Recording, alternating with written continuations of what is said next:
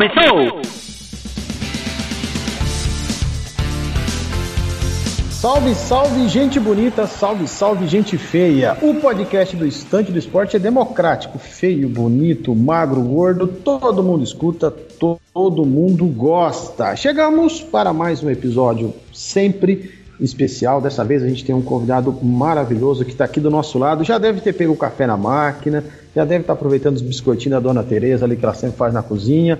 Muito legal o nosso bate-papo hoje vai trazer um jornalista esportivo acostumado a tudo quanto é tipo de transmissão. Já já eu apresento ele, mas deixa eu dar um boa tarde, um bom dia, uma boa noite pro Fernandão, o patrão que tá aqui no lado esquerdo, poltrona nova, hein, Fernandinho? Bom dia, boa tarde, tudo bem?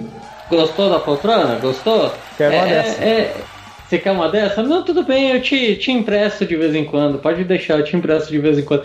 Mas, Carlão, você é um cara terrível, né? Eu, eu fiquei aqui, trabalhei de madrugada toda, fiz live, e você vem, me coloca no meio de uma enrascada com um convidado tão famoso assim. Eu nem sei o que falar nesse podcast, porque esse cara é demais, cara. Esse cara é demais aqui, tá sentado do meu lado aqui. Eu, eu até comprei aquele café importado para dar para ele. Aquele da Colômbia, né? Turma, hoje o podcast do Estante do Esporte traz um convidado muito legal. Comentarista dos canais Disney, né? ESPN Fox Sports, mas também com sete anos de rádio Jovem Pan, acostumado à cobertura política, coberturas internacionais, já viajou muito o Brasil nesses eventos, comenta tudo quanto é esporte, conhece tudo quanto é esporte, narra também e joga. O homem é uma máquina, não é uma besta enjaulada. Na verdade, é solta, porque a fera está conosco. Tiago Simões, tudo bem, querido?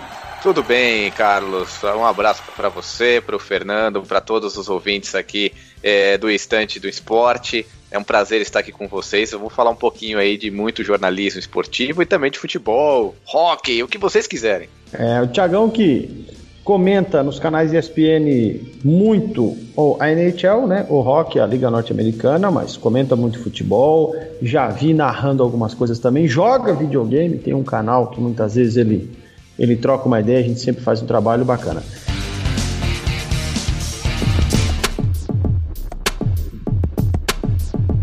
Tiagão, a gente comentou aqui, abril, que são sete anos de Rádio Jovem Pan. Nem sempre você esteve no jornalismo esportivo. Conta um pouquinho dessa sua história aí, desde que se formou, desde que te moveu, o que te moveu para o jornalismo, o que te trouxe para essa área tão bonita, né? é, vamos lá, então. É, eu comecei a. Eu até comecei tarde, né? Porque, infelizmente, na, na... quando eu me formei, eu até comecei a fazer faculdade de jornalismo. É, mas eu tive que trancar depois de um ano e meio por, por falta de dinheiro mesmo, né? Minha família sempre teve muitos problemas financeiros, principalmente durante a minha adolescência, né? Principalmente depois do plano Collor, né? Que acabou devastando muitas famílias aí, né? E, e a, o caso da minha foi exatamente esse, né? E aí eu tive que trancar a minha, minha faculdade. É, foi um período que, apesar que a gente sabe que Deus faz tudo certo, né, meu amigo Carlos Salvador, a gente sabe que, que, que assim, é dolorido mas tudo foi pro, pro bem, né? Tudo conspira para o bem daqueles que confiam no Senhor. Foi um período que eu pude cuidar da minha mãe, minha mãe tinha ficado sem, sem andar, então foi um período que todos estavam trabalhando em casa e eu acabei ficando em casa ajudando ela, né? E nesse meio tempo eu até, até acabei sendo jogador de futebol do salão profissional durante um ano, mas depois eu acabei desistindo. Depois tive a oportunidade de fazer a faculdade, é, me formar. No meio da faculdade eu já ingressava na Rádio Jovem Pan, aqui de São Paulo, que é uma, uma das grandes escolas do jornalismo, talvez a maior escola do jornalismo brasileiro. Trabalhei lá de tudo que é, de tudo que é forma, né? Comecei como rádio escuta, produção, até chegar aí a fazer reportagens, a cobrir algumas áreas políticas, áreas de internacional, tudo que, o que você imagina, né? E com o esporte, eu tive a oportunidade nos primeiros seis meses de ingressar no grupo de esportes da Jovem Pan, mas eu acabei optando por continuar na área geral, né? Até para ganhar mais experiência e independentemente de ter é, sempre essa veia jornalística esportiva. Né? Esporte é o que eu amo. No final do meu ciclo da Jovem Pan, eu comecei a, a ter um espaço para falar sobre hockey sobre o gelo, também começava a falar sobre esportes alternativos com, sabe quem? Fábio Sormani. Hum. É, falávamos sobre esportes alternativos e até que eu acabei sendo contratado para a ESPN para cobrir é, o hockey sobre o gelo. Um ano depois eu comecei a fazer futebol, o pessoal gostou e desde então são 11 anos já comentando futebol e o que vier pela frente, porque é, a gente tem uma, uma dificuldade de entender que às vezes é, o jornalista esportivo ele é jornalista futebolístico, né? Infelizmente nós vivemos num país em que a cultura do futebol ela é muito enfatizada, mas não, nós temos jornalistas esportivos, são poucos, mas temos e eu vou levantar essa bandeira até o fim. É, não, e é legal isso, eu sempre acho bacana essa versatilidade. Antes de, de passar para o Fernandão, que deve ter uma pergunta ali para você, só quero trazer um pouquinho disso. Você falou que foi para a ESPN fazer o rock. É, o rock entrou na tua vida através disso ou os teus comentários, a tua análise, teu conhecimento de hockey já vinha de outros tempos e opa, achamos um profissional que entende muito do hockey e do hockey. Já isso já era antigo, então você já gostava, já acompanhava. Conta um pouquinho para nós aí. Olha, eu acompanho o hockey desde 1989, né? E aí acabou com um videogame, principalmente. Você sabe que eu sou muito fã de videogame, então isso acabou crescendo esse gosto e desde então eu sempre acompanhei hockey. Né? nunca tive a oportunidade de jogar quando garoto, porque sempre foi um esporte muito caro. Né? Eu acabei jogando depois de velho, né? depois de ter condições financeiras de comprar um equipamento. Para você ter uma ideia, hoje, para você jogar rock, você gasta 3, 3.500, 4 mil reais no equipamento. Né? Infelizmente, é, sempre existia um. Era, era um esporte de nicho, existia um leve preconceito para quem não tinha dinheiro. Então, e eu sempre fui um bom jogador de futebol, né? Modéstia à parte. Então eu acabei tendo como foco o futebol. Mas eu fiz natação durante 12 anos, eu fiz Kung Fu durante 4 anos. É, eu joguei handball é, quase foi um, um, um, militante no handball, aqui no Clube Banespa, que ficou muito conhecido aqui em São Paulo por, pelo vôlei, ball, né? Mas é, é, eu sempre fiz muitos esportes, sempre pratiquei muitos esportes. Ô Fernandão, eu achei, eu abri o um comentário dizendo, olha, o cara conhece tudo quanto é esporte, ele comenta, comenta, narra. Aí agora o cara me vem com a surpresa de que entende de handebol, militou, no caso, sobre handebol, conhece outros esportes. Descobri aqui no meu briefing que ele também sabe comentar campeonatos de corte e costura, disputas, disputas de cozinha medieval e outra. Ele conhece as técnicas daqueles caras no YouTube, aqueles construtores selvagens. O homem é uma fera, Fernandão. Só falta falar que conhece futebol de botão, né? Ah, conhece. Se não, com certeza, jogou muito. Então eu vou falar para vocês, é, eu tenho um campo de futebol de botão aqui, tenho, tenho times de futebol de botão. Qualquer dia eu mando uma foto pro Carlão. É, infelizmente está debaixo da cama, mas é um campo de futebol de botão que é mais ou menos um é um campo oficial mesmo, viu, que eu tenho aqui em casa, né? Só que, que a minha casa não é muito grande, né? É, então ainda estou optando por espaços para colocá-lo. Mas eu sou apaixonado por futebol de botão, inclusive tem aqui seleção da Holanda de 1988, tem seleção da Romênia e também da Bulgária de 1994. É uma paixão, é uma paixão cara, né? É. É, mas vamos que vamos, né? Só falta duas coisas. Você me falar que tem o time do coração do, do Carlão, o Tubarão, né? Começou, o Tubarão. Começou. E se você tá com falta de espaço aí, não se preocupe, manda pro Carlão. O Carlão, outro dia ele, a gente tava cobrindo a Fórmula 1. É, ele tava lá em Mônaco no iate dele. O iate dele cabe, cara. Qualquer coisa é só mandar lá pro, pro, pro, pro, Carlão que no iate dele cabe ali. É que esse menino. Sabe que é terrível, esse menino é terrível. Ele fica escondendo a grana. Inclusive, gente... falando de Fórmula 1 e tênis, eu gosto muito dos esportes. É... Inclusive, assim, é, é lógico que não dá para acompanhar tudo atualmente, mas eu já acompanhei muito é, Fórmula 1, principalmente na época do Senna, naquelas brigas maravilhosas entre Senna, Prost e Nigel Mansell. Tênis, eu sou um apaixonado por tênis, cheguei a jogar tênis também, é, mas também com o passar do tempo isso acabou ficando para trás. Mas eu acompanhei ali aquela era de 1992 até 2005, 2006, Gustavo Kirten, Evgeny Kafionikov, Marat Safin, aquela briga. Grandes lendas, hein? Ah, pelo amor de Deus, o tênis é espetacular. Pete Sampras. Pelo amor de Deus, Pete Sampras agora tem a oportunidade de ter como companheiro nos canais ESPN o, o Fininho, o Fernando Meligeni, que é uma lenda, uma pessoa fantástica. Ou seja, é uma pena que a gente não tem muito tempo durante o dia, porque senão a gente poderia respirar esporte o dia todo. É, e respira, e respira o dia todo. O tênis é muito legal. Tinha, eu joguei na minha época o All-Star Tênis 2000 no PlayStation 1 e jogava com o Leighton Hewitt porque ele usava o bonezinho para trás. Isso aí é, é lendário.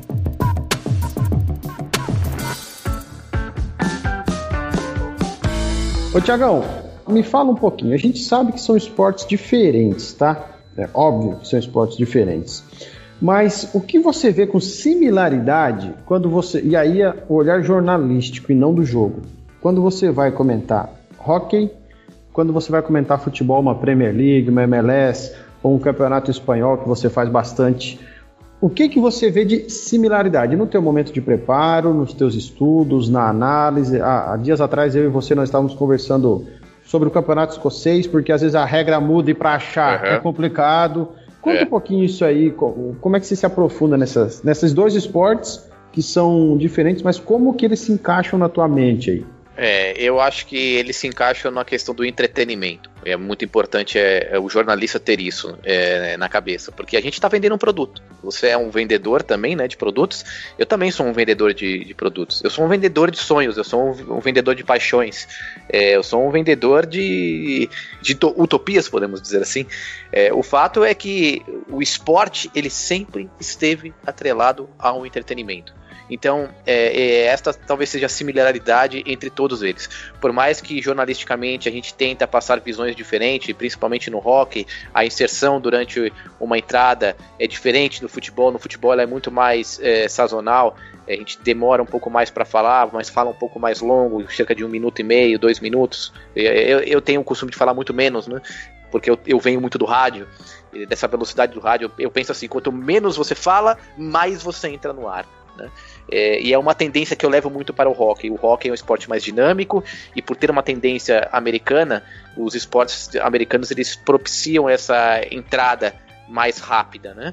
Então eu consigo utilizar essa talvez seja a grande diferença dos dois, né? A entrada é, dos comentários em cada um deles. A similaridade esteja no entretenimento, então eu tento trazer a diversão, porque a pessoa que está do outro lado, ela não, não, não está ali apenas apostando e está torcendo para o seu time, ela também está é, descarregando um pouco daquela loucura do dia a dia que ele possui. Né? E também tento juntar muito a parte analítica principalmente no hockey, né? porque nós, os esportes americanos, nós que estamos acostumados com eles, sabemos que a parte analítica é muito forte. O futebol vem se desenvolvendo muito ainda. A gente vê muitas pessoas falando sobre análises táticas e não sei o que, papapá, papapá. É, eu ainda tenho um pouco de aversão a isso no futebol, porque é um caminho novo. Ainda tem tem muito a ser trilhado. Eu acho sensacional a ideia. Não, é, a versão talvez seja uma palavra muito forte. É, mas assim, eu sou muito convidativo a isso, mas eu tenho as minhas ressalvas. Porque não adianta você chegar e falar pro, no futebol que ah, o fulano dá 30 dribles durante o jogo. Ele é o jogador que mais dá dribles no campeonato. O que isso tem como consequência no jogo? Você pega um Denilson da vida que dava 50 dribles pro jogo e quantos deles eram efetivos. Então tem muita história para ser analisada. Então a gente tem que tomar muito cuidado.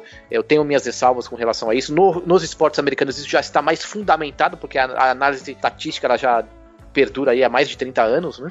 Então existe essa diferença.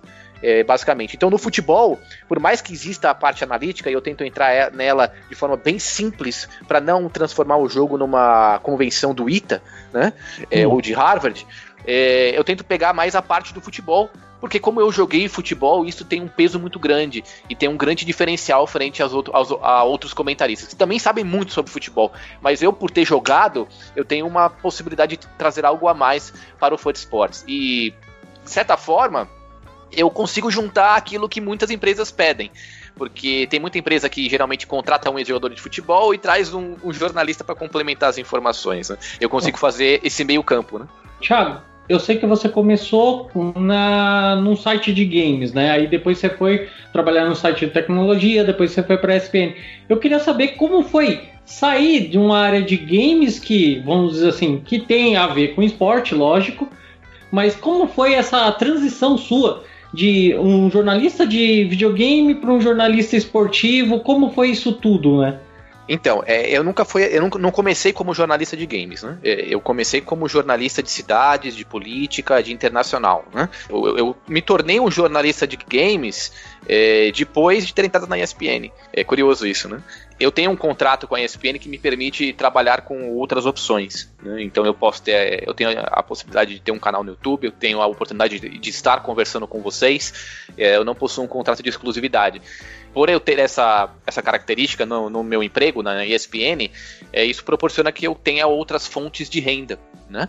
Então eu comecei a buscar outras coisas e como eu sou apaixonado por games, eu acabei buscando trabalhar com tecnologia, trabalhar com videogames, porque é algo que pelo menos é, é faz com que eu, me, me, que eu fique feliz. Né? Mas eu comecei a carreira como um jornalista de cidades, é, fazendo trânsito, cobrindo morte na rua, cobrindo política. E aí é, dá pra gente falar que essa transição foi, foi espetacular, porque o que eu consigo trazer pro, pro esporte é algo muito bom. É uma visão que poucas pessoas têm, que nem vocês podem ver, o Mauro César hoje é um jornalista, um dos mais capazes aí que existem no, fute, no, no futebol, no, no jornalismo esportivo. Ele veio de uma área também que nem a minha.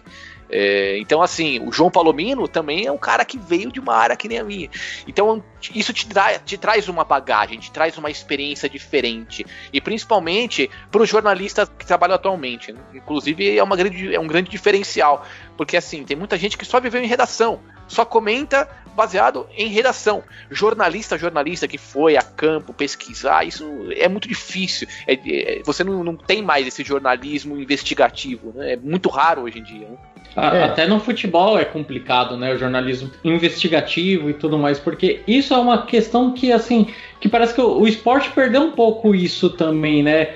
Devido à pandemia também, devido a tudo essa questão. Eu tive aula até com, com o professor, né? O Celso Russetti, aí, que é da casa da SPN.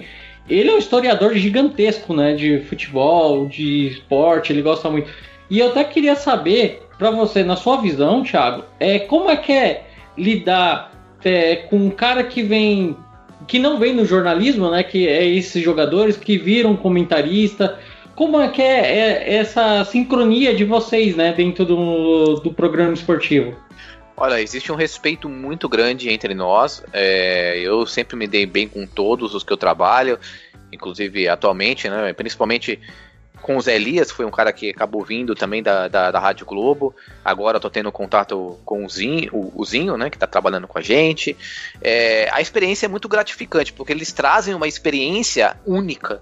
É uma experiência muito legal. Né? E eu acho que eles acabam complementando muito do que a gente fala. E, de certa forma, eles têm um grande espaço até por trazerem audiência, né? E isso acaba tendo uma força muito grande dentro de uma empresa de jornalismo, né? É, mas eu, eu, eu, eu, eu respeito muito todos os jogadores que comentam, acredito que muitos deles trazem excelentes informações, muitos deles não trazem informação, mas acontece a mesma coisa no jornalismo. Tem jornalista que não traz informação alguma e tem jornalista que traz muita informação. Né? É, mas, e aí, mas aí é, é muito amplo.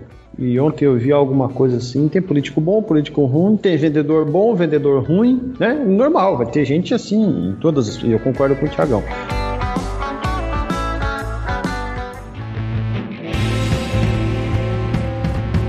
Tiagão, eu queria sair um pouquinho dessa, dessa área jornalismo para falar um pouquinho de bastidores aí.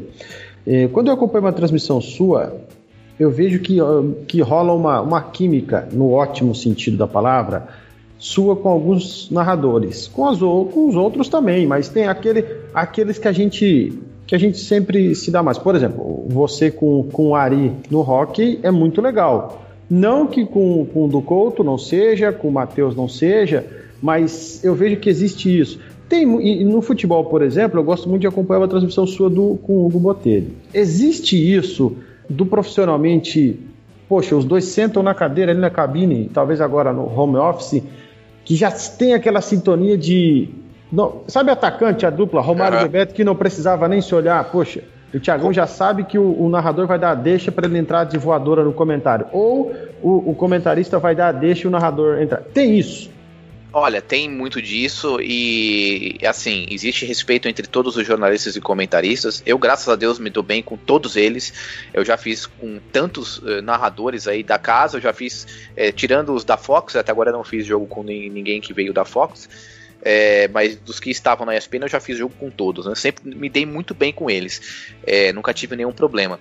A, a, única questão é que com o tempo de narração, o tempo que você trabalha com a pessoa acaba facilitando. Você sente a respiração dela, você já sabe quando você vai entrar no ar, né?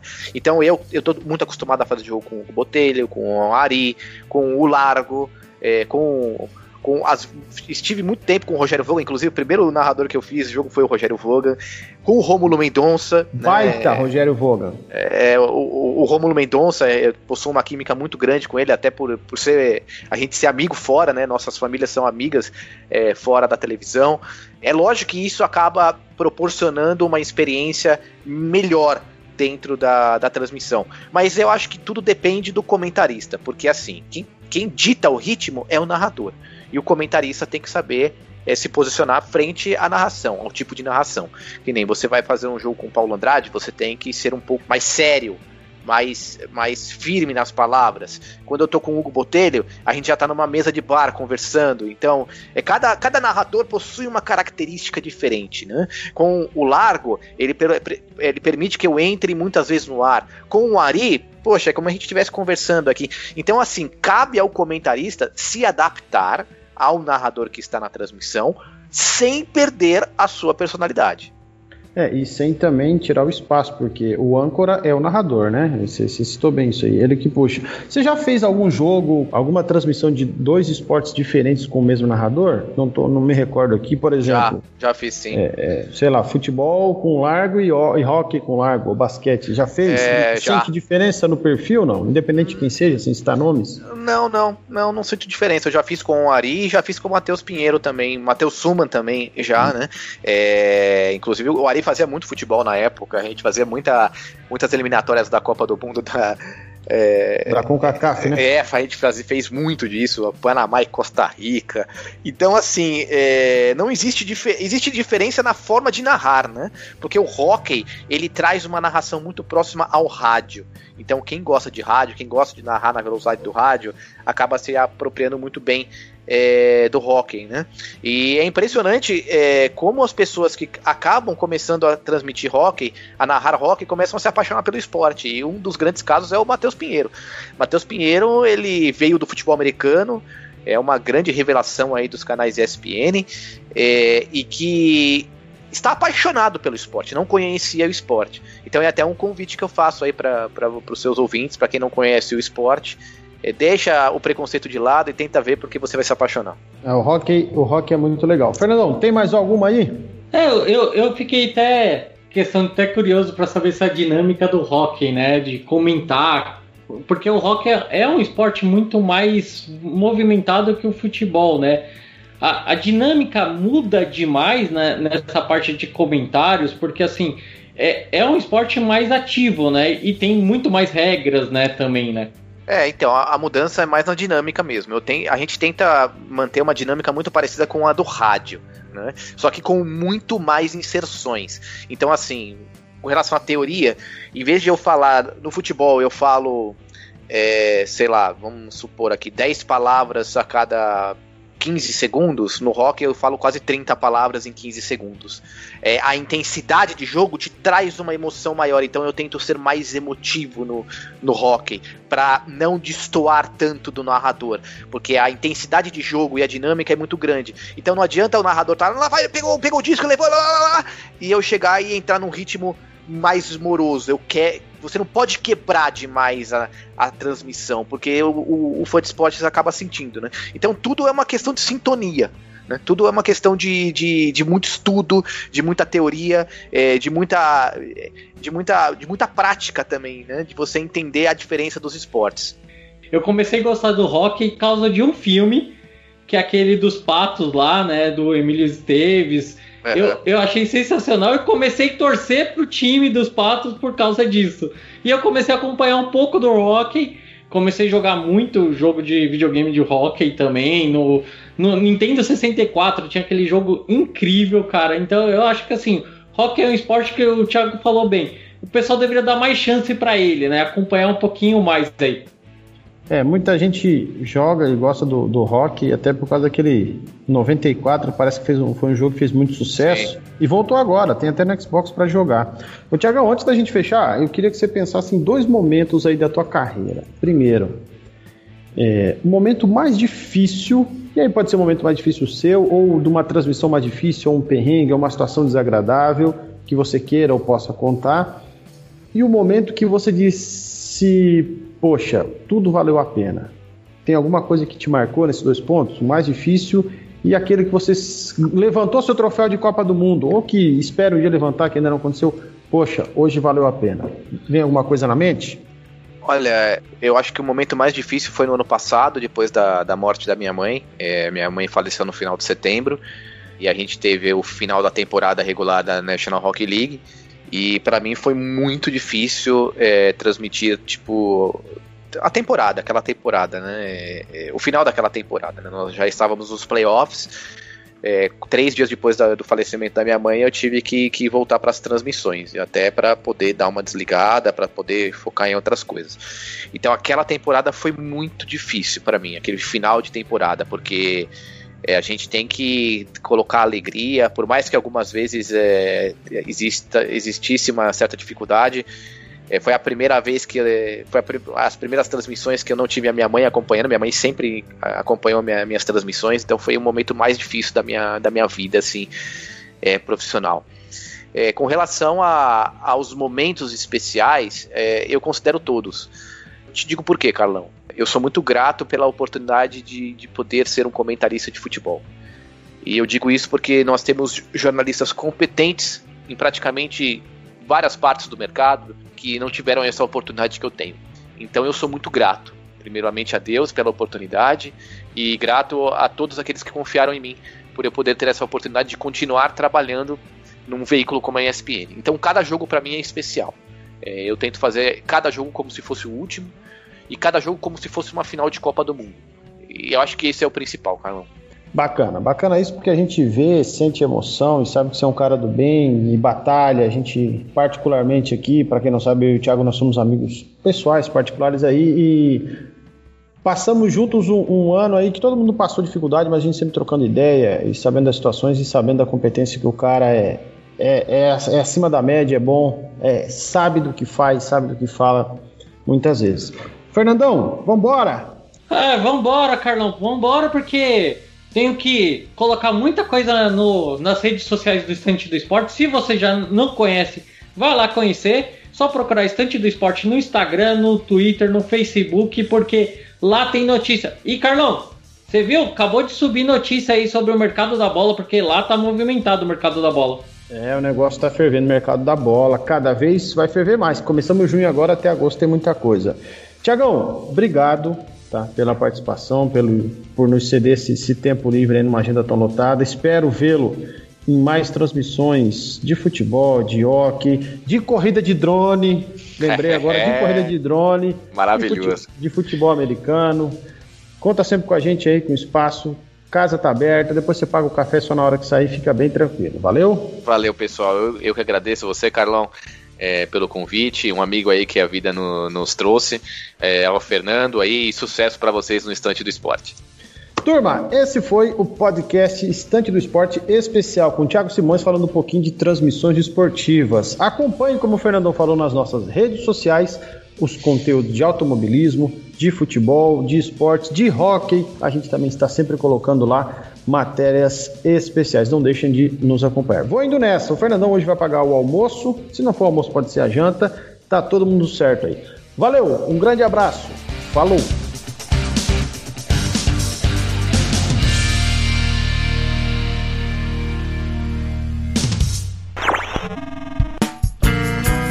A edição deste podcast é feita por bancodecerebros.com.br.